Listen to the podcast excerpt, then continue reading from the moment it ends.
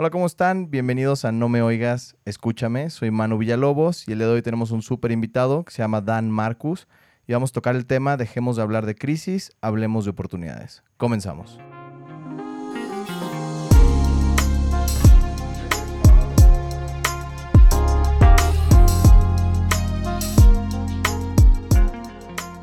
Dan, ¿cómo estás? Bienvenido al programa. Gracias, gracias por darnos este tiempo nos conocemos de hace mucho tiempo, pero me gustaría que te presentaras un poquito. Eh, ¿Quién es Dan? ¿Quién eres? ¿A qué te dedicas? ¿Qué estudiaste? Eh, ¿Y de qué nos vas a platicar hoy, Dan? Bueno, pues primero que nada, muchas gracias, Manu, por la invitación. La verdad, súper experiencia y padrísimo el proyecto que estás armando. Eh, bueno, yo estudié negocios internacionales en el TEC de Monterrey, terminé en 2015 y estudié un MBA, apenas lo terminé en, en 2019. Eh, fue un MBA con un minor en innovación y emprendimiento. fue un programa internacional eh, por parte de GADE Business School. Y bueno, llevo prácticamente casi toda mi experiencia laboral se ha centrado en la industria de alimentos y, y bebidas, eh, en donde he estado trabajando en PepsiCo. Estuve trabajando aproximadamente unos cuatro años en diferentes áreas de operaciones y comerciales y actualmente estoy de vuelta en PepsiCo como gerente de transformación del, del, negocio dentro de un proyecto para implementar nuevos sistemas y procesos dentro de la cadena de suministro con el propósito de mejorar los niveles de servicio de la, de la compañía. Y de manera paralela he estado desarrollando un nuevo proyecto que se llama The Nerdy Crowd, el cual es una especie de foro de diálogo virtual eh, que vienen haciendo precisamente ahorita en la época del, coronavirus. Y más allá de simplemente abrir un espacio para invitar a conferencistas o ponentes que únicamente vayan a expresar sus ideas, lo que nosotros buscamos es hacer ciertos espacios de diálogo con un número de gente limitado y poder hacer un intercambio de ideas. Al final lo que busca The Nerdy Crowd es eh, fortalecer la democratización del conocimiento y de las ideas y pues a través de debates, de intercambio de ideas y no solamente absorbiendo conocimientos, sino rebotando diferentes opiniones, consideramos que podemos construir en conjunto nuevas ideas y conocimiento. Oye, ¿cómo le hacen para contactar a la gente? ¿Cómo se puede la gente inscribir a los foros? ¿Cómo funciona?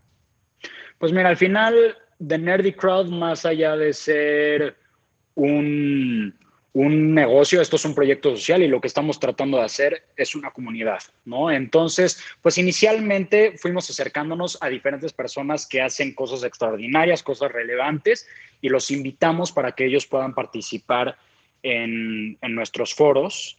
Y pues al final también poco a poco, conforme hemos ido haciendo más foros, también ha habido gente que se ha acercado con nosotros interesada en poder compartir algún tipo de tema, algún tipo de, de idea y pues de esa forma nos hemos podido nos hemos podido ir este, relacionando mucho más con gente interesante y que quiera compartir ciertos puntos de vista con otras personas. Cualquiera se puede inscribir. Cualquiera se puede inscribir. Este, sí, lo que nosotros hacemos es que semanalmente nosotros publicamos el, el foro, un flyer con la información del foro Em, publicamos la, liga de inscripción y todas las personas que se llegan a inscribir, un día antes del foro les llega una, liga para poder tener acceso dentro de la, de la sesión. Ok, buenísimo. Pues bueno, ya lo oyeron. En la descripción del episodio les voy a dejar el nombre del foro. Supongo que te pueden encontrar en Facebook y a través de Facebook se deben de poder conectar con ustedes, ¿no? Así es. Ok, buenísimo. Se los dejo en la descripción del video. Padre. Y bueno, Dan, el día de hoy nos vas a platicar de un tema bastante interesante, sobre todo por lo que está pasando en el mundo, que es básicamente dejemos de hablar de crisis y hablemos de oportunidades. Eh, ¿A qué te refieres con esto? ¿Qué es para ti una crisis? Eh, ¿Por qué elegiste este tema? Entonces vamos a empezar a desenvolver un poco este regalo que nos traes. Claro, mira, eh, yo creo que ya estamos en un punto en esta situación, ya considerando que de, alguna forma, al menos en México, ya, eh, ya llevamos aproximadamente unos tres meses de distanciamiento social, eh, hablando de, desde una perspectiva oficial. Y en un principio, pues cuando una crisis sale, eh, la, gente lo que tiene en su top of mind son puras cuestiones negativas, puras malas noticias, ¿no? Este, al final eh, estamos entrando a un momento de incertidumbre, nos saca de nuestra zona de confort, eh, no sabemos qué va a pasar con ciertos familiares, no sabemos qué va a pasar con nuestros trabajos, con nuestros negocios, no sabemos qué va a pasar en general en el contexto social y económico, ¿no? Entonces la gente empieza a hablar eh, a percibir toda esta situación desde una perspectiva eh, negativa y entonces también lo que se comparte en los medios de comunicación son puros aspectos eh, negativos o hay ciertas cifras que incluso pueden apanicar un poco a la gente. Y yo creo que ahorita ya estamos en un momento en el que tenemos que cambiar un poquito la idea, cambiar un poquito el mindset y en vez de únicamente ver esto como algo negativo, también tenemos que ponernos a analizar cuáles son las oportunidades, porque al final, pues tenemos que seguir sobreviviendo, tenemos que seguir trabajando, entonces tenemos que identificar cuál es el contexto en el que ahorita nos encontramos, cómo le vamos a hacer, para poder seguir trabajando, para poder seguir adelante con nuestras vidas. Y también hay que tomar en consideración que estamos en una situación que no es permanente, ¿no? O sea, al final, eventualmente tiene tiene que llegar algún tipo de vacuna o tiene eh, que, suceder algo que vaya a cambiar en nuestro contexto, en donde vayamos a conocer una nueva realidad, ¿no? Al final estamos en un año en el que prácticamente, eh, al menos hasta el día de hoy, hemos vivido en dos realidades diferentes. La que nosotros estábamos acostumbrados y pues esta nueva durante la pandemia. Pero seguramente eh, va a llegar una nueva situación en donde va a ser una nueva realidad y nos vamos a tener que volver a adaptar. Entonces, en vez de únicamente concentrarnos y centrarnos en puros aspectos negativos y todas las cosas malas que están pasando, pues también es un momento en el que empecemos a pensar en todas las cosas que podemos empezar a desarrollar, cómo nos podemos empezar a desenvolver y poder empezar a construir nuevas cosas bajo este nuevo contexto, ¿no? Porque si no, en vez de construir una solución, simplemente nos estamos clavando con una tragedia, ¿no? Que sí es una situación muy incómoda, sí nos saca de nuestra zona de confort, pero no necesariamente nos ayuda a salir de esto o a poder eh, llevar de una mejor manera esta situación. Sí, estoy de acuerdo, esto está afectando a mucha gente. Ahora, el punto de vista que nos estás dando ahorita es de México, es del mundo. Digo, al final del día estamos en una crisis mundial, ¿no? Que afecta a todos, pero no a todos nos afecta de una misma manera. Entonces, ¿cuál crees tú o cuál es o qué es lo que has observado de cuál es el acercamiento de otros países respecto a la crisis? O sea, tú que has vivido en, diferentes eh, ecosistemas de emprendimiento y demás, ¿qué es lo que tú observas en esos países o en otros países a diferencia de lo que estamos viviendo en México? y, cómo es que otras culturas reaccionan hacia las crisis. Pues mira, justo yo creo que esta crisis, eh, al menos para la gente de nuestra generación, es la primera vez que nosotros vivimos algo así, ¿no? Este, y al final es una crisis sanitaria y que también ha tenido repercusiones económicas para todos los países. No hay país que se está salvando de esta. Eh, y pues bueno, a mí algo que me ha llamado mucho la atención en particular es eh, un poco la perspectiva en la que han salido ciertos países o se han manejado no necesariamente desde una perspectiva política o económica, sino enfocándonos un poquito más en la parte cultural, ¿no? Porque independientemente de ciertas políticas económicas o sociales que pueda tomar eh, un cierto, un determinado gobierno, al final la sociedad como grupo, como colectivo, es la que contribuye eh, de, eh, de manera coordinada para llevar al país de una situación a otra, ¿no? Em, entonces, a mí una cultura que la verdad personalmente me ha llamado mucho la atención es la cultura china. Generalmente, al menos nosotros, y hablando desde los mexicanos, y personalmente, eh, creo que cada uno de nosotros llegamos a percibir la palabra crisis eh, como con una perspectiva negativa, ¿no? Como si la palabra crisis de manera inmediata te hace pensar en algo malo. Y algo que me llama la atención de la cultura china es, como todo, o sea, como varios de nosotros sabremos, eh, la escritura china está constituida por, por, por caracteres, ¿no? Y este, al final em, no es como, no, no, se, no se expresan de la misma manera que nosotros las letras, ¿no? Nosotros, el conjunto de diferentes letras hacen, eh, contribuyen a la pronunciación de una palabra. En cambio, en la cultura china, a través de los caracteres, cada eh, carácter te va a ayudar a construir un contexto. Entonces, a través de la mezcla de diferentes caracteres, tú puedes construir un contexto en, específico. Y aquí a mí me gustaría poner como ejemplo la palabra crisis. La manera en la que se pronuncia crisis, o bueno, la manera en la que se escribe crisis en chino es con dos caracteres en específico. Uno que se llama wei y otro que se llama chi. Wei quiere decir peligro y chi quiere decir oportunidad, ¿no? Entonces, al final, lo que a mí me parece interesante de esto es que no solamente, o sea, desde su escritura, la manera en que la gente trata de interpretar un contexto, una situación en específica, no necesariamente la está tratando de entender desde una perspectiva negativa, sino que hay un equilibrio en donde sí, tienes que estar atento, te va a sacar de tu zona de confort, sí puede ser peligroso, pero por el otro lado, también es, es una oportunidad para ti, para que tú puedas empezar a identificar nuevos contextos o nuevas situaciones para que tú puedas desarrollar nuevas soluciones. Al final creo que uno de, los principales errores o uno de los principales impactos negativos que hay en una sociedad es la manera en la que cada una de las personas que integran ese grupo social eh, perciben una situación, ¿no? Y aquí entra también mucho la resiliencia de una sociedad ante una situación en específico. Entonces, yo creo eh, particularmente que lo que ha ayudado, por ejemplo, el que China haya podido construir un, eh, hospital de una manera tan acelerada y poder tener una, en días. En días, sí, sí, sí.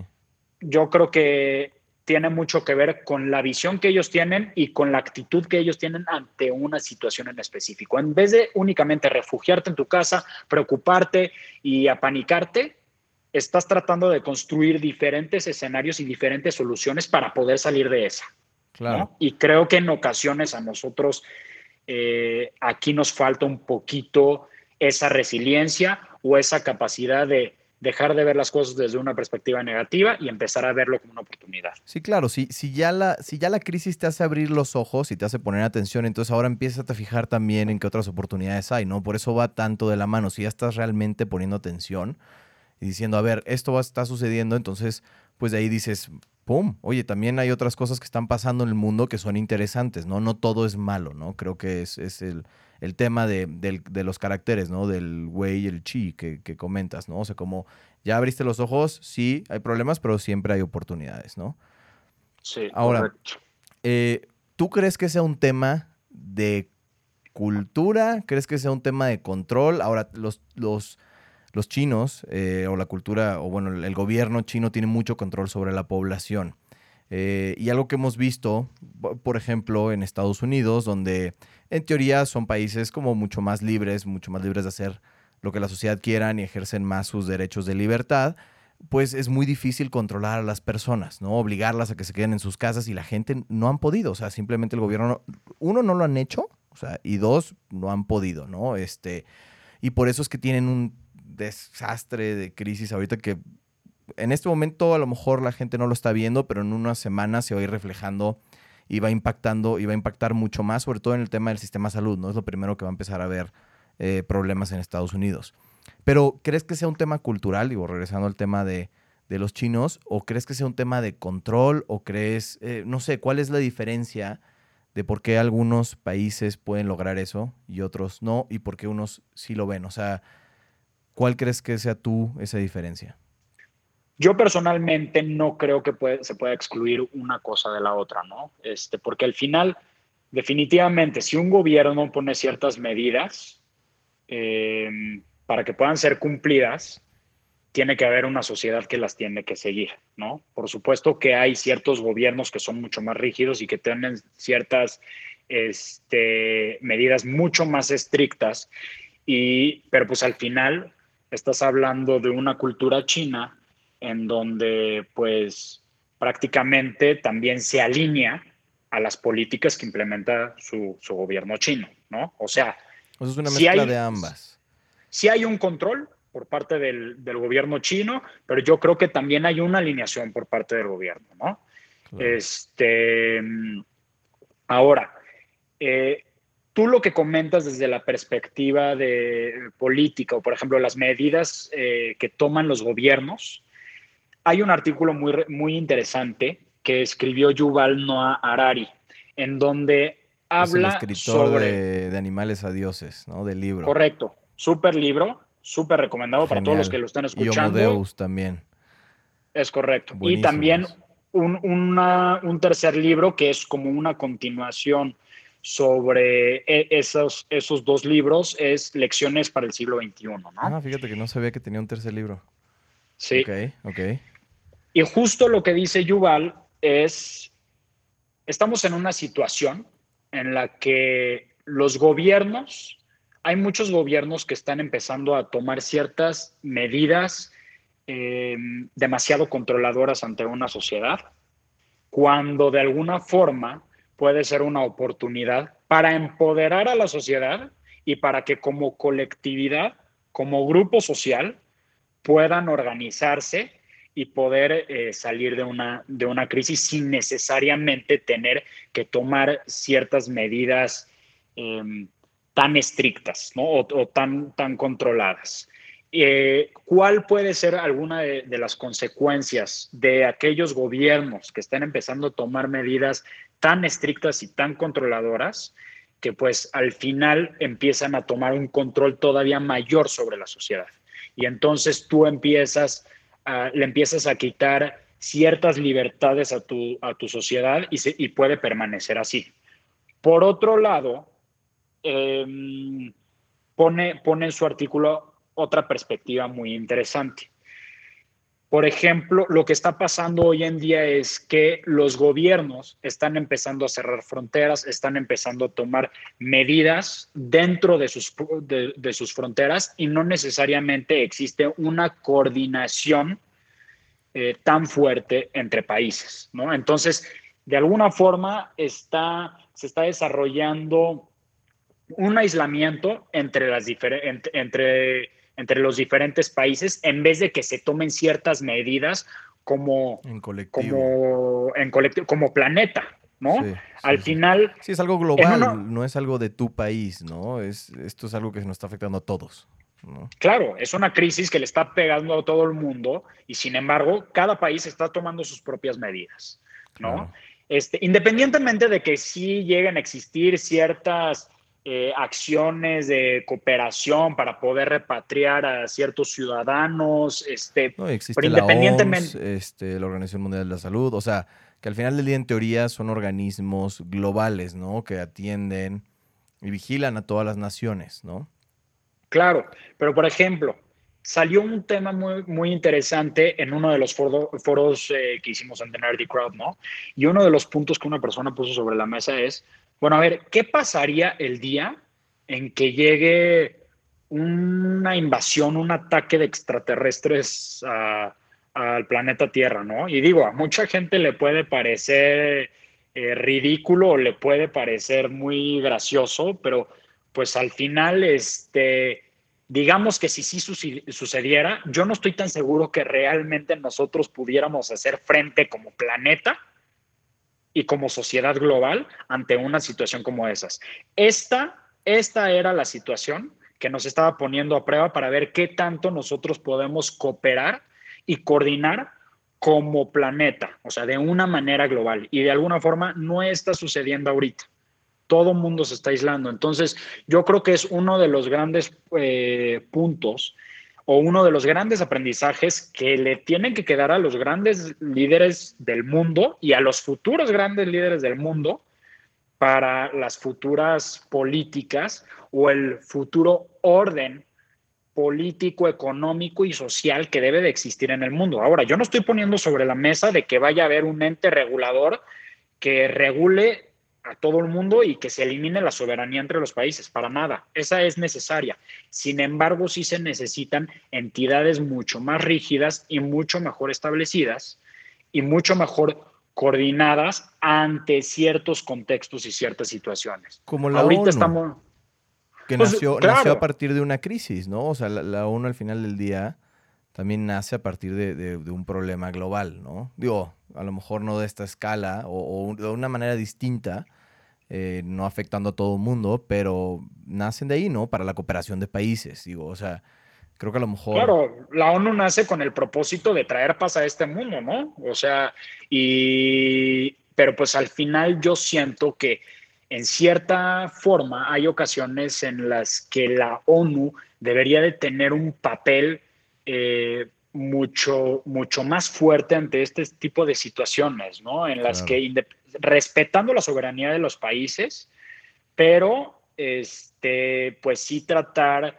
de fomentar esa cooperación o esa coordinación de una manera mucho más disciplinada. Yo creo que hay mucho, mucho que aprender desde esa perspectiva. Claro.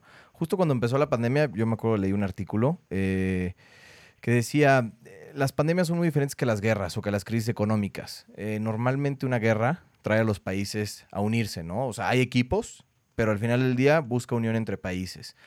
una crisis económica también busca unión entre la gente.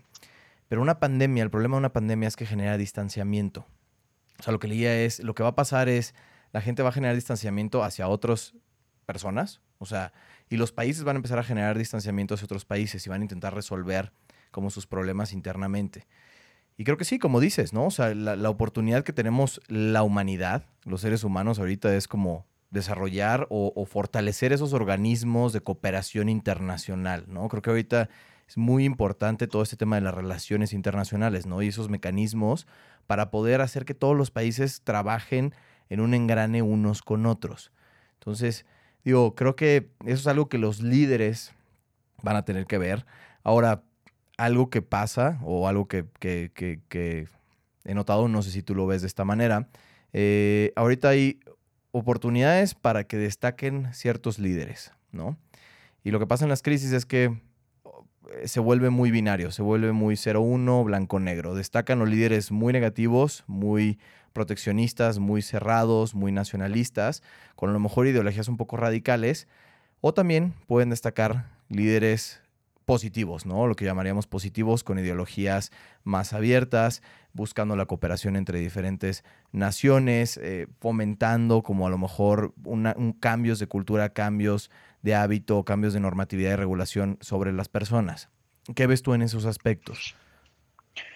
Mira, eh, eh, sí, estoy totalmente de acuerdo, pero por ejemplo, al final, la manera, tenemos que recordar que la manera en la que, al menos generalmente, o en países como, en el que vivimos, en México, por ejemplo, en Estados Unidos, pues de alguna forma son de, democracias, ¿no? Sin meterme a que si hay corrupción o corrupción, mano negra o, no hay mano negra. Digo, al final vivimos en, democracias este, y es un sistema en el cual la, gente eh, pues escoge a sus líderes. Ahora, por supuesto que es una oportunidad para esos líderes o para esos potenciales o esos candidatos a ser eh, líderes de, del mundo, eh, para que puedan darse a conocer, dar a conocer sus ideas y demostrar que ellos pueden hacer un cambio positivo para el mundo. Sin embargo, acá también nos estamos metiendo a un tema de criterio de la sociedad. Al final, entre la cabeza de una persona y la cabeza de otra, por más de que comparten ideologías, pueden llegar a ser universos totalmente diferentes. Este, ¿Por qué? Porque han crecido y han vivido y actualmente viven en contextos diferentes. Entonces, este, sí, por supuesto que pueden emerger eh, líderes eh, positivos, pero al final em, aquí un punto importante es la información que también tiene la gente, ¿no? Y el criterio que también tiene la gente. Puede haber, pueden haber eh, eh, distintos eh, potenciales líderes que tengan un gran potencial, pero si al final un gran grupo de la población o, o un grupo con el suficiente tamaño en proporción a la población total no tiene esa importancia o ese peso como para poder escoger o ser mayoría para escoger a esa persona, pues no necesariamente va a ganar, ¿no? Este, por ejemplo, ahorita vienen las elecciones en Estados Unidos, están eh, como candidatos Trump y Biden, ¿no? Al final, este, en Estados Unidos eh, es un país en el que hay mucha gente que sigue creyendo firmemente en Donald Trump, pero hay mucha gente que de alguna forma eh, ya está también cansada de, Donald Trump. Aquí sumándole a la gente que definitivamente desde un principio no quería a Donald Trump. Y pues de alguna, eh, de alguna manera esta situación era una oportunidad incluso para Donald Trump, para siendo presidente, hacer campaña tomando las mejores medidas para sacar a Estados Unidos de, la situación en la que están. Al final Estados Unidos... de plata su reelección, ¿no? Sí, y, Estados, ahora hay muchas cosas que no necesariamente dependen de él, pero pues al final Estados Unidos ahorita está con una, con una de las peores cifras en, en todo el mundo, ¿no? Entonces... más las protestas, más los problemas de, de abuso de poder de, los policías y demás, este, el uso de la fuerza, o sea, eh, creo que es un tema que ha ido evolucionando mucho, ¿no? Y, y él no supo ver esa oportunidad, ¿no? O sea, no supo manejar la crisis, manejar la situación y, se le salió de control un poco el, país, ¿no? Justo antes de su reelección. Sí, es verdad. De hecho, la semana pasada este, llegué a ver alguna de las, em, de las encuestas que llegaron a, levantar para, para ver eh, quién sería el próximo presidente. Incluso ya le llevaba una delantera Biden. Eh, Biden, ¿no? Entonces, digo, al final las crisis, digo, no, no, con mi mensaje no quiero fomentar el que lo tomen como, como un pretexto para hacer campaña, pero sin embargo es una oportunidad para tú tomar las decisiones más responsables y para que la gente pueda este, entender, dar, eh, dar a entender que tú eres un líder un líder positivo, ¿no? Claro. Al final, yo creo que los, los, resultados que han sucedido ahorita en la sociedad en Estados Unidos no han sido los mejores y yo creo que no se ha beneficiado por eso Donald Trump. Es, es una perspectiva, no, no estoy planteando ninguna, ninguna postura política, no estoy ni a favor de, de Donald Trump ni, ni, de Biden. Sin embargo, son este, no, es lo que se ve, salen en las noticias. Sí, sí, sí. No, y es lo que ves. O sea, al final del día no, no necesitas ser un politólogo para poder darte cuenta de lo que está pasando, ¿no? De, cómo ves la situación en los otros países. Pero creo que, pues sí, es, es, una oportunidad, ¿no? Se viene una crisis y hay ciertas personas que lo toman de una buena manera y hay ciertas personas que no lo han sabido este, controlar, ¿no? O de cierta manera eh, tomar control sobre la situación y llevar a la gente hacia una mejora, ¿no? Para salir de un problema, ¿no? Y entonces ahí es donde también, como dices, la sociedad se tiene que dar cuenta de las oportunidades que tiene frente a ellos, ¿no? O sea, de esas oportunidades de elegir a alguien que sabes que te va a llevar por un buen camino o que sabes que no lo va a hacer, ¿no? Esa es la ventaja de vivir en una democracia, ¿no? Donde tenemos una oportunidad de elegir también a quién gobierna y a quién no, ¿no? Es correcto. Y también la, la sociedad tiene la oportunidad de reflexionar sobre decisiones pasadas que haya tomado para tomar mejores decisiones al futuro. O sea, ante este tipo de circunstancias, tú te pones a, valorar incluso las ciertas medidas o las ciertas acciones que llegó a tomar una persona.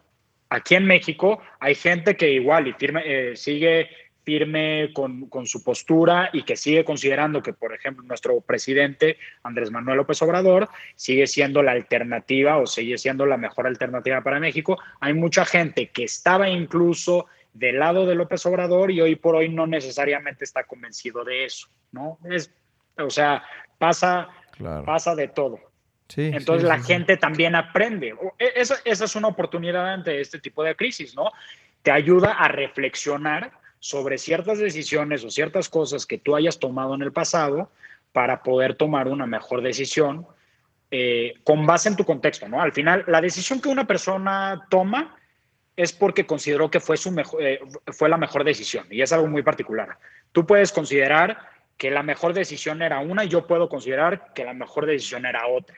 ¿no? Pero al final, este tipo de situaciones te cambian tu contexto y la manera de, de tu perspectiva sobre ciertas situaciones. Claro, y ese aprendizaje bajo la experiencia, ¿no? Es algo posterior y, o sea, es básicamente aprendes pues de lo que decidiste en un pasado y, eso es una oportunidad, ¿no? El también voltear a ver en lo que es, has decidido en tu pasado y, decir, bueno, me equivoqué en esto o no me equivoqué en esto, esto lo hice correcto y de ahí seguir adelante, ¿no? Creo que eso también es una, una oportunidad, sobre todo de un tema de reflexión. Ahora, es correcto. Eh, digo, cambiando un poco el, tema social, pasándonos más a un tema de, negocios, de industrias. Eh, ¿Qué es lo que ves tú? O sea, creo que todo el mundo está preocupado porque, bueno, hay empresas, muchas empresas que están cerrando. Este, yo tuve problemas con mi, con, con, mi empresa. Este, sé de mucha gente que pues tiene muchos problemas ahorita de liquidez. Eh, y hay mucha gente con miedo, ¿no? Hay gente perdiendo sus, trabajos, sus trabajos, sus empleos. Eh, hay, más gente desempleada que nunca. Este, el comercio informal está, eh, lógicamente, pues muy dañado. Es un comercio donde no hay muchos apoyos, donde la gente vive al día y, lógicamente, pues se daña a partir de, de toda esta crisis, ¿no? De todo este problema. Pero creo que también hay ciertas oportunidades por ahí. Entonces, ¿tú qué puedes observar de las diferentes industrias? ¿Cómo ha ido evolucionando? ¿Qué es lo que está pasando? Pues mira, más allá de igual y meternos a hablar de ciertos números y analizar eh, cómo se han movido los, los, valores de las acciones de ciertas empresas y que pertenecen a ciertas industrias, yo creo que lo primero que nosotros tenemos que pensar es, a ver, nosotros durante el distanciamiento social, ¿cuáles son los servicios que más hemos utilizado, cuáles son los nuevos hábitos que hemos empezado a, generar, o sea, qué cambios hemos hecho en nuestra vida diaria y qué observamos de las personas con las que nos relacionamos. Y por ejemplo, uno muy importante es cómo nos estamos comunicando este, en este momento. ¿no? Al final, todo mundo tiene que estar este, guardada, eh, tienen que estar guardados en sus casas y la única manera de poderte relacionar con otras personas es mediante ciertas, mediante un teléfono o mediante ciertas plataformas digitales que te ayudan a relacionarte con alguien más este, de una manera distinta. Y al final, hoy por hoy ya tenemos las tecnologías o tenemos los servicios que de alguna forma nos ayudan a, a poder comunicarnos de una manera mucho más accesible y mucho más económica, siempre y cuando tengamos esa infraestructura tecnológica y digital instalada este, dentro de nuestras casas o dentro de los espacios en los que estamos. Y conocimiento, ¿no? Que creo que también es, es infraestructura y conocimiento, ¿no? O sea... Y conocimiento y confianza también, ¿no? Porque si no, porque si no confías en eso, tampoco lo vas a querer usar. Claro. Entonces, eh, aquí eh, creo que quedó muy claro que una de las industrias que tienen una oportunidad muy interesante es la de telecomunicaciones, ¿no? Eh, o sea, Zoom ha tenido un crecimiento impresionante en, su, en, el valor de sus acciones este, y diferentes empresas eh, que también han empezado a desarrollar este, este tipo de servicios nuevos o han implementado incluso ciertas mejoras en los servicios que ya, ya estaban proveyendo anteriormente.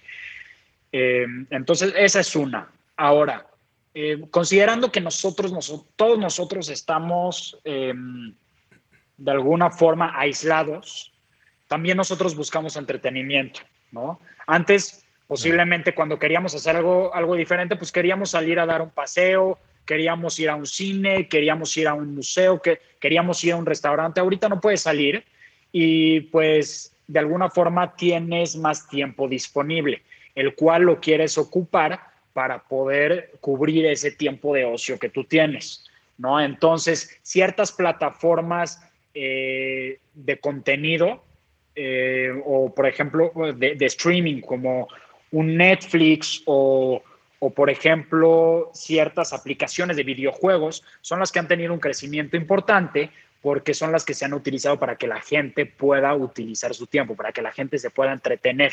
¿no? Entonces, todo lo que es contenido ha sido muy relevante. Las redes sociales, las redes sociales también han sido un medio de comunicación muy importante para la gente y para informarse, ¿no? Entonces, es un medio de contenido relevante. Entonces, al menos desde, desde esa perspectiva, telecomunicaciones y streaming creo, y, videojuegos han sido algo importante.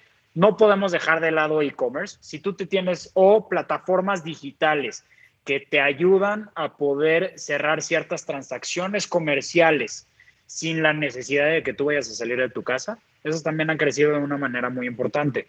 O sea, eh, cuando tú necesitas comprar ciertas cosas eh, para tu casa. Al final tú vas a pasar mucho tiempo más en tu casa. Entonces tú quieres estar lo más cómodo posible desde tu casa. Entonces vas a tratar de buscar ciertas cosas que te puedan hacer sentir eh, mejor sin tener que salir, ¿no? Por ejemplo, la gente que no está pudiendo ir a la oficina, pues posiblemente ha tenido que adaptar su espacio de trabajo dentro de su casa. No todos tenían una silla tan cómoda dentro de, su, eh, dentro de su casa, o no tenían un buen escritorio, o no tenían una buena computadora. Entonces, ese también es una industria este, pues, que ha crecido muy importante. Y una que a mí me parece interesante, que posiblemente su crecimiento es muy particular por la situación en la que estamos, que estamos en una, en una crisis sanitaria, ¿no? Pero la telemedicina, yo creo que eh, puede empezar a jugar un rol relevante. Hay una, hay una oportunidad fuerte. Yo sé que muchas de las personas que quieren atenderse, generalmente les da mucho más confianza el ir a una consulta presencial con su doctor, que lo vea, que lo revise, pero posiblemente ahorita no es el contexto este, que lo está permitiendo en todos los casos. Entonces empiezan a, a emerger ciertas consultas a distancia por videollamadas, por videoconferencias.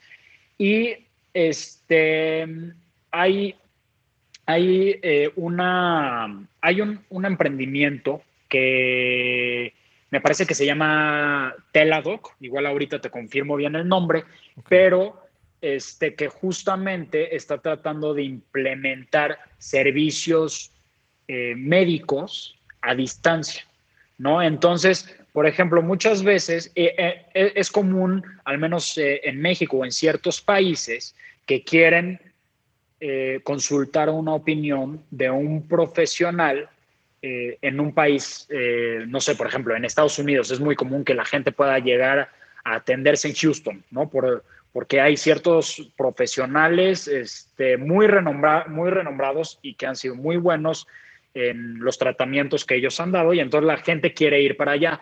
Entonces, posiblemente es una oportunidad para tú poder tener una primera opinión, una primera consulta a distancia y ya si te convence y si es necesario vas para allá y te estás ahorrando ciertos gastos de, viaje, o sea, el boleto de avión, el, el hotel, este, tus viáticos allá y entonces posiblemente es suficiente con la pura opinión. ¿No? Y entonces tú pagas, tú únicamente haces el pago de tu consulta por tener una opinión médica a distancia. Claro.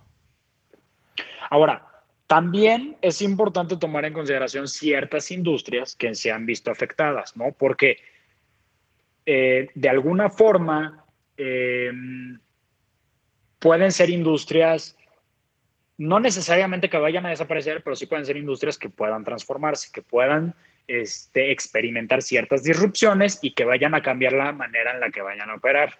Por ejemplo, la industria turística, el cine, el cine también.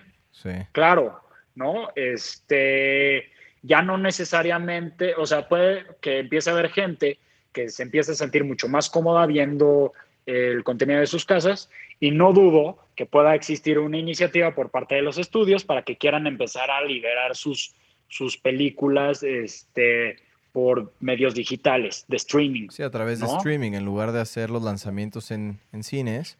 Digo, al menos en lo que esto pasa, ¿no? O sea, creo que en algún momento, o no sé, a lo mejor y regresamos a un mundo diferente, ¿no? Donde pues a la gente le va a dar un poco más de nervio ir al cine, o no, no sabemos, ¿no? No, no sabemos qué va a pasar.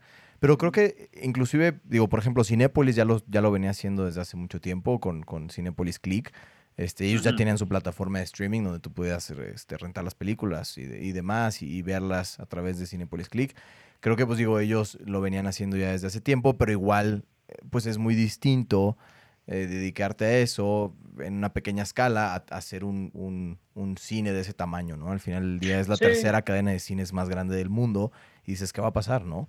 como decías, el turismo es, es, es algo que, ¿Qué es lo que va a suceder regresando? O sea, ¿cómo va a funcionar? Eh, ¿Las capacidades de los hoteles van a ser las mismas o no? ¿Vas a poder meter la misma cantidad de personas o no? Este, o sea, que es, que es, es complicado, ¿no? Hay industrias muy difíciles de poder predecir qué es lo que va a pasar y también poder cambiarlas, ¿no? O generar disrupción. O sea, entiendo que hay industrias que no es tan sencillo eh, modernizarlas, actualizarlas, porque son muy complejas, ¿no? Sí, no, y, pero por ejemplo, en la parte del cine, chance es un poquito complejo, pero lo que puede evolucionar ahí son los esquemas comerciales, ¿no? Porque según lo que yo tengo entendido, en los cines, pues les dan cierta exclusividad para que se vayan a proyectar las películas únicamente en los cines antes de que vayan a salir a los estudios. Pero, por ejemplo, nosotros no, no tenemos un, un, caso muy alejado. ¿Qué pasó con Roma? Roma no se, no, no se transmitió ni por Cinépolis ni, ni por Cinemex, porque Netflix este, quería publicarla este, desde antes dentro de su plataforma. No dudo que vayan a seguir sucediendo ese tipo de casos. Ahora, de la parte turística, el turismo no solamente es irte de vacaciones a una playa o irte a, conocer un nuevo país. Dentro del turismo tenemos que tomar en consideración el turismo empresarial, ¿no? El turismo corporativo. Hoy por hoy, todo, hay muchos negocios que no pudieron parar operaciones, que sí, o sea, siguen operando, sin hacer sus viajes y pues también porque han tomado ciertas prioridades en cuanto a sus presupuestos y pues han podido seguir operando, ¿no? Entonces yo me cuestiono si realmente va a existir el mismo volumen de viajes por parte de los corporativos que al final es la principal fuente de ingresos eh, para las aerolíneas, ¿no? O sea, los periodos vacacionales eh, son muy específicos en el año, ¿no? Pero de, negocios siempre se viaja van de acuerdo a los ciclos de las escuelas, ¿no? Cuando los, normalmente cuando los hijos tienen vacaciones, ahí es cuando realmente hay como, como esos viajes vacacionales, ¿no? Que dices. Eh, y realmente durante el resto del año, pues sí, es, viajes de negocios, ¿no? 100%. Y, creo que la gente se está dando cuenta que pues puedes utilizar plataformas que digo, esto es una oportunidad, también es algo complicado para la industria, o sea, lo entiendo que para la industria es complicado, pero para las empresas es un es una disminución de gastos enorme. El, no tener que mandar a tus empleados a todos lados y que levanten su laptop y se conecten a través de una cámara y hagan la junta que tenían que hacer en el otro país, ¿no? Entonces, creo que eso, eso es algo que, pues sí, definitivamente está, está cambiando mucho, ¿no? la eh, otra, una última que a mí me gustaría este, comentar es la parte de la parte inmobiliaria. La parte inmobiliaria yo no creo que vaya a caer este, de manera radical a largo plazo. O sea, sí, definitivamente ahorita es un momento en el que, pues sí, existió una desaceleración, pero yo creo que e, eventualmente este, se va a recuperar. O sea, a largo plazo va a seguir creciendo, se va a seguir construyendo, se va a seguir remodelando, este, la arquitectura va, va... Se cortó, se cortó, se cortó la llamada. Pero ya, la arquitectura va... yo creo que la, arquitectura es una industria que va a evolucionar, que va, este, o sea, que va, a seguir siendo una buena industria, nada más que ahorita hay que considerar que en una época de crisis lo que la gente necesita es efectivo. Como se dice en inglés, cash is king. el efectivo es el rey, ¿no? ¿Por qué? Porque lo que tú necesitas para operar es efectivo. Tú no le puedes pagar a un cliente con, un, con una silla o con un cacho de tu edificio. ¿No? Este, y al final el poder convertir en efectivo o poder hacer líquido un activo fijo, o sea, depende del activo fijo, pero por ejemplo, hablando de un edificio, este, poderlo transformar en efectivo no es tan rápido como transformar algún otro tipo de mercancía o algún otro tipo de activo, ¿no? Entonces, por eso yo creo que hay ciertas particularidades en eso. Sin embargo, algo que yo creo, yo personalmente creo, es que los espacios de coworking pueden tener una fuerte oportunidad. Porque yo creo que los corporativos ahorita se dieron, eh, se dieron cuenta de todo el potencial que tienen para poder este, generar ciertos ahorros y que en vez de que ellos absorben ciertos costos fijos, tanto de renta como de pues todos los gastos en sí, ¿no? ajá, pues se lo traspasan al empleado, él trabaja desde su casa, pero hay ciertas personas que no, que quieren cambiar también su espacio de trabajo, ¿no? Entonces van a buscar un café o un, o un espacio de coworking y no dudo que vaya a ser considerado como una nueva prestación por parte de ciertas empresas que ya no vayan a ofrecer este, al 100% o la misma capacidad eh, de oficinas. Sí, claro, o sea, a lo mejor te dan una membresía para que tú trabajes desde un cowork en lugar de que estés trabajando en tu casa, porque también para la empresa es importante que tú generes networking, ¿no? O sea, para la, empresa es importante que tú estés también en contacto con otras personas, porque eso puede generar negocios, ¿no? O sea, estar encerrado en tu casa te limita, te limita a, cómo llevas, a, quién conoces nuevo, este, a de qué empresa, clientes potenciales, proveedores potenciales que pues no puedes conocer a menos que los levantes por, o sea, que los consigas en internet y, los, y los contactes por, por Zoom o por lo que sea, ¿no? Por videollamada, lo cual pues es complicado, ¿no? Es, no, es, no es tan, no es lo mismo que tener una relación personal con alguien, ¿no? Cara a cara, platicar, conocerlo y demás, ¿no? Sí, claro. Suena interesante eso. Oye, y a ver, digo, para todos los que están escuchando, eh, ¿cómo puedes encontrar oportunidades? O sea, eh, aquí no hablamos solo de oportunidades de negocio, o sea, creo que también a veces confundimos como la palabra oportunidad, eh, sobre todo cuando hay temas de crisis, que es como negocio, dinero, eh, tal, ¿no? ¿Cómo puedes encontrar también oportunidades en un tema personal? O sea, digo en general, negocios y personal, ¿no? Pues, mira, pues al final, o sea, sí, de, en primera instancia, cuando te sacan de tu zona de confort o cuando tienes incertidumbre, pues no es cómodo y no necesariamente estás viendo todo lo bueno que esto te puede traer, ¿no? Y al final también es importante tomar en cuenta que no todos estamos viviendo esto de la, de la misma manera. Lo que puede ser una oportunidad para una persona puede ser algo malo para otra, ¿no? Por ejemplo, para una persona puede, puede ser una oportunidad de acercarse más a su familia, pero ¿qué tal si una persona está viviendo sola? ¿O qué tal si una persona no tiene una buena convivencia dentro dentro de la casa. Sin embargo, una persona tiene que analizar el contexto en el que está y ver todo el provecho que puede sacar. Por ejemplo, eh, ciertas, eh, hay, ciertas eh, personas que mm, no necesariamente tenían la oportunidad de pasar tanto tiempo con sus hijos, ¿no? O pasar tanto tiempo con su esposa, ¿no? ¿Por qué? Porque ellos vivían en un contexto en el que llegaban, no sé, por dar un ejemplo, a las 8 de la mañana a la oficina y comúnmente salían hasta las 11 de la noche y pues únicamente podían verlos en fin de semana y lo que quería esa persona el fin de semana era dormir, era descansar. ¿no? Entonces, si tú estás en tu casa, pues trata también de aprovechar ese espacio, de estar con tus hijos, de estar, bueno, si, es el caso de que eres un, padre de familia, ¿no? O, una, mamá eh, que, que trabaja este, entonces, al final, esa es, una oportunidad. Ahora, para los que son hijos, pues, por ejemplo, yo he tenido, yo personalmente he tenido la oportunidad de generar una convivencia y una dinámica y una relación muy diferente con mis papás eh, que antes, ¿no? Generalmente mi tiempo de convivencia con mis papás era el, el fin de semana, nada más. Y pues hoy por hoy he podido observar muchas cosas eh, de mi papá, de mi mamá, la manera en la que en la que ellos este, trabajan, en la que ellos resuelven ciertos problemas, este, y también la convivencia ha sido, ha sido distinta.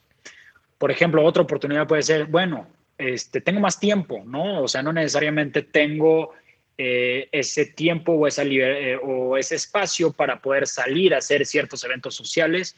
Bueno, ahora eh, tiene que existir una voluntad, ¿no? Pero posiblemente había un libro que querías leer desde antes o, no sé, te gusta la música y es una oportunidad para que aprendas a tocar un instrumento. O, por ejemplo, hay una cantidad ah, de, plataformas digitales sobre ciertos cursos, por ejemplo, una plataforma muy interesante es Udemy, ¿no? Entonces, si, por ejemplo, eh, si, si tú querías este, aprender sobre programación o querías aprender más sobre Excel o, o sobre, no sé, tiene una cantidad de cursos infinita y no solamente es Udemy, o sea, hay hay muchísimas plataformas diferentes, incluso ciertas universidades como, eh, como, como Harvard o como MIT que tienen cursos gratuitos y que eh, el cobro únicamente te lo hacen si tú quieres tu certificado, ¿no? Entonces, tienes una cantidad... está lanzando eso también, están sacando cursos y capacitaciones, o sea... O Coursera. Coursera es una plataforma que ofrece diferentes programas, incluso programas hasta, o sea, una maestría completa hasta un, o sea, un MBA, en donde tú puedes inscribirte desde Coursera a, a una maestría de UPenn, ¿no? Este, de Wharton.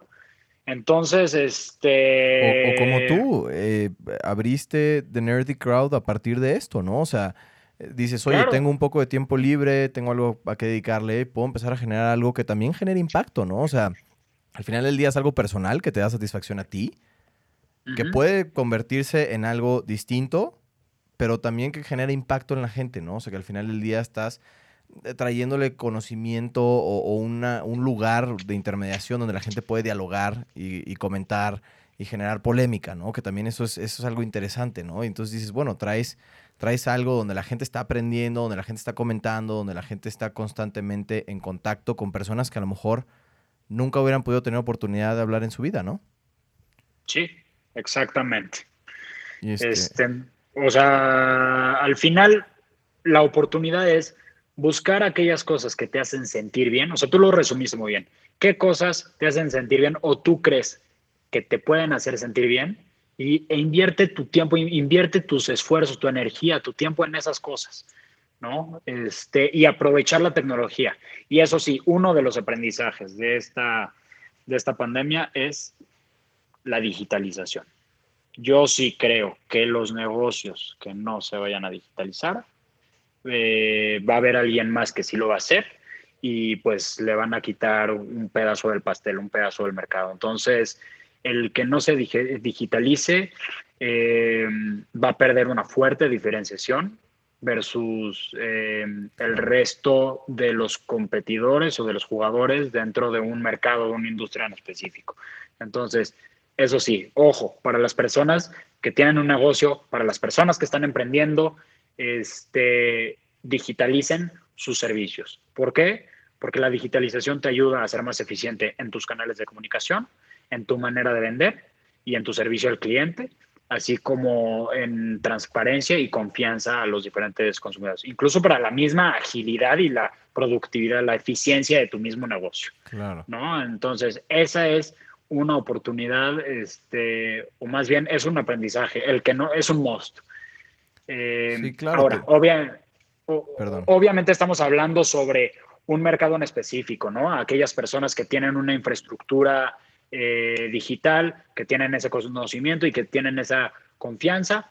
Hay, por supuesto, ciertos sectores de la población que viven en situaciones eh, menos favorables, que no necesariamente tienen esa infraestructura, ese conocimiento y esa confianza. Sin embargo, este, y creo que es uno de los temas que vas a estar hablando posteriormente en tu, en tu podcast, eh, Manu, y que se me hace súper relevante que lo vayan a hablar y por eso no quiero, no quiero este, yo profundizar mucho en eso, pero si no empiezan a crear diferentes oportunidades, diferentes emprendimientos que vayan a, a estar enfocados a sectores de la población que viven eh, en una situación más vulnerable, lo único que va a suceder es que se van a rezagar más. Y eso trae muchos problemas adicionales, trae eh, muchos problemas sociales, de seguridad, este, de salud específicamente para esos sectores de la, de la población. Entonces hay que poner los ojos ahí. Y perdón, emprendimiento social. Emprendimiento social, tal cual. O sea, lo que dice Dan, lo que se refiere es después vamos a entrevistar a una persona que se dedica a emprendimiento social, en otro episodio les, les tocará. Pero básicamente es, cierto, o sea, realmente tenemos que meter un enfoque y ahí hay una oportunidad también muy grande, ¿no? O sea, que, la gente se tiene que dar cuenta.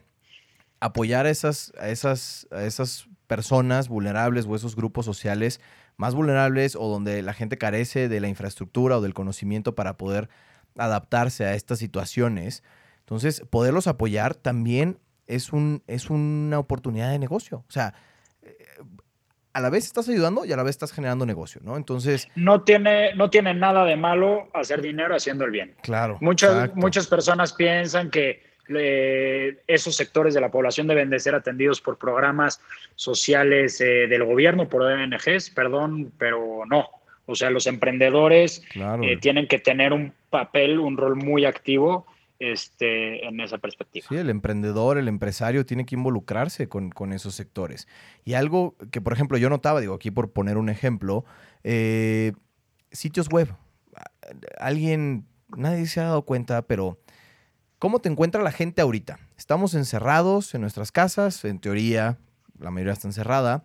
Eh, quieres buscar un negocio de algo, antes pues podías salir a la calle, te dabas una vuelta, ibas a una plaza, eh, te parabas acá. Ahorita no tienes manera de hacerlo. Y si quieres encontrar un negocio, lo tienes que encontrar en Internet.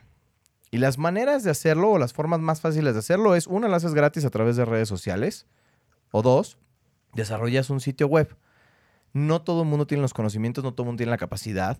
Y hay mucha gente que lo ve tan difícil, pero es algo tan sencillo. O sea, es algo que de verdad todas las personas lo pueden hacer. Todo el conocimiento está ahí en Internet. Digo, para las personas que tienen acceso a estas plataformas. Y es algo muy fácil de hacer. Y si no puedes hacer un sitio web, puedes tener una cuenta de Facebook, puedes tener una cuenta de Instagram, puedes tener una cuenta de YouTube, de lo que sea. Son gratis. ¿No? O sea, claro, hablando de, regreso, al, insisto, ¿no? Alguien que tenga la infraestructura o que tenga el conocimiento y el poder de, de, hacerlo, ¿no? Un celular. Si tienes un celular, conexión a internet o una computadora de conexión a internet, lo puedes hacer. Entonces, también eso nos falta y eso es una oportunidad para muchos negocios pequeños, porque si no se ponen las pilas, si no ven estas oportunidades o estas, estas crisis como la oportunidad de decir, tengo que cambiar, tengo que adaptarme, tengo que actualizarme, entonces, pues van a tener problemas en un futuro, ¿no? Como dices. y, por ejemplo, sí, hay, esa es una de las principales cosas que yo observé al, al haber conocido diferentes ecosistemas, ¿no? O sea, al final, ¿cuál es la capacidad de reacción por parte de una sociedad ante el cambio, para adaptarse al cambio, para adaptarse a nuevas tecnologías y no solamente adaptarse a nuevas tecnologías, sino desarrollarlas, ser los protagonistas, ¿no? Al final, por eso ecosistemas como Silicon Valley, como Shenzhen, como Tel Aviv, ¿por qué? Porque son ecosistemas mucho más ágiles, son sociedades mucho más ágiles y que tienen mucho menos miedo al cambio y porque tienen eh, eh, eh, menos, son menos sensibles a la incertidumbre. ¿Me explico? Entonces, esas son cosas que tenemos que aprender de esos ecosistemas. Tenemos que aprender esas cosas para ser más ágiles y, ágiles y salir más rápido de esto. Igual a mí, una cosa que a mí me gustaría eh, comentar, igual este, para terminar un poco el, eh, lo que yo le, el mensaje que yo les quería compartir. Yo vi una imagen eh, muy interesante, vi una frase, no es una frase mía, pero que es muy interesante, que me llamó mucho la atención, que eh, me, puso a pensar la manera en la que nosotros eh, estamos viviendo esta situación. ¿no? Generalmente nosotros eh, mencionamos que nosotros vamos a salir de esta, estamos todos en el mismo barco y juntos tenemos que salir de esta. Y pues esta no, es, no es la situación, ¿no? No estamos en ese momento. Justamente la, la, frase y la imagen que, que había encontrado decía, no estamos en el mismo barco, estamos sobre la misma tormenta. Hay algunas personas que lo viven en un yate, otros en un crucero, otros en una lanchita, otros en una balsa, otros nadando y otros desafortunadamente ya se ahogaron, ¿no? Entonces, todos estamos pasando sobre la misma crisis, pero no todos estamos sobre el mismo contexto. Entonces, lo más importante para salir de esta crisis es ser empáticos, es entender que lo que, lo que le duele al otro no necesariamente, eh, no necesariamente me duele a mí y que debemos de ser empáticos y debemos de tratar de ayudar en la medida de lo posible sin necesariamente esperar algo a cambio, porque si no, nos va a tomar mucho más tiempo y mucho más trabajo salir de esto. Claro, claro. No, y también que para las, o sea, la empatía también lo que va a hacer es, hay personas que van a tener oportunidades mucho más fáciles o se les van a presentar oportunidades de una manera más fácil hay personas a las que les va a costar más trabajo identificarlas y observarlas. Parte de la empatía también creo que tiene que ver como si yo soy una persona que tiene las oportunidades y que para mí se me presentaron muy fácil, o a lo mejor no digo fácil, ¿no? Porque hay gente que pues trabajó mucho para llegar a conseguirlas o lo que sea, pero lo que me refiero es si ya las tengo, también tengo que apoyar a los demás y a los otros que no la tienen, ¿no? O sea, a los otros a que identifiquen ellos sus oportunidades y ayudarlos a que se desarrollen para que las puedan aprovechar, ¿no? Eso también creo que es algo importante, ¿no? Si tú estás en el barquito de al lado y te está yendo bien, pues también entiende que al de al lado a lo mejor al, otro no. Y pues, claro, tienes, y si tú puedes y está dentro de tus posibilidades, pues tienes que apoyar, ¿no? O sea, creo que también es un tema de responsabilidad y solidaridad, ¿no? Ahorita entre todos, sobre todo en estos momentos. Definitivamente. Y este, y digo, para concluir, Dan, te quiero poner una frase y ya tú, tú cierras el, foro, tú la desarrollas. Pero pues es básicamente, las crisis tienen un fin, ¿no? No hay mal que dure 100 años. Pues sí, es correcto. al final, este, por eso, digo, para eso también estamos nosotros, ¿no? Nosotros estamos para crear esas soluciones, ¿no? Este, yo definitivamente tengo fe en, todos aquellos investigadores, en todos aquellos emprendedores que estén tratando de buscar una solución para esto, ¿no? Entonces, eh, al final, no, no hay un mal que dure para siempre, pero eh, definitivamente se necesita del protagonismo de las personas a que vayan a crear estas soluciones. Entonces, nosotros tenemos que ser los que vayan a, solucionar esto, porque esto va a terminar de una manera u otra. Lo que nosotros tenemos que hacer es ser responsables en que esto termine con la menor cantidad de consecuencias posible. Claro. Pues bueno, ya lo oyeron. La crisis tiene un fin, siempre hay oportunidades para todos. Y acuérdense, acuérdense, acuérdense que no están solos. Todo el mundo está enfrentando lo mismo, todos podemos salir, no hay por qué preocuparse, nada más hay que ocuparse. Entonces, es correcto. Aprovechen todo eso, salgan adelante, todos tenemos que hacerlo, sean muy solidarios, sean muy empáticos, entiendan a las personas alrededor, generen vínculos con las personas ahorita más que nunca, ahorita más que nunca lo necesitan, este, tanto en un tema social, como en un tema eh, de negocios, ¿no? O creo que en ambos aspectos o en ambos ámbitos tenemos que aprovechar esta oportunidad que nos dio a todos, aunque todos lo veamos como una crisis, es una oportunidad para hacer las cosas diferentes. Entonces, Dan, te quiero agradecer mucho. Muchas gracias por, por hablar en el podcast. Gracias por todo lo que nos compartiste. Súper interesante la, la plática de hoy. Y bueno, ojalá en un futuro podamos volver a platicar a lo mejor de otro tema. Pues sí, pues muchísimas gracias y, pues agradecerte a ti, ¿no? Y la verdad, padrísimo el proyecto que estás haciendo y me encantó, me encantó la experiencia de poder haber compartido y platicado contigo. Contigo platicar siempre, siempre es un gusto y siempre es muy interesante, ¿no? O sea, siempre se puede desarrollar muy, de una manera muy profunda un tema y pues mucho éxito, también todo lo mejor y muchos saludos a tu familia y pues que estén todos sanos y salvos y pues más adelante vamos a estar hablando en un contexto mucho mejor, van a ver. Exacto. Gracias, Dan. Muchas gracias, Manu. Que estés muy bien. Un abrazo. Gracias igualmente.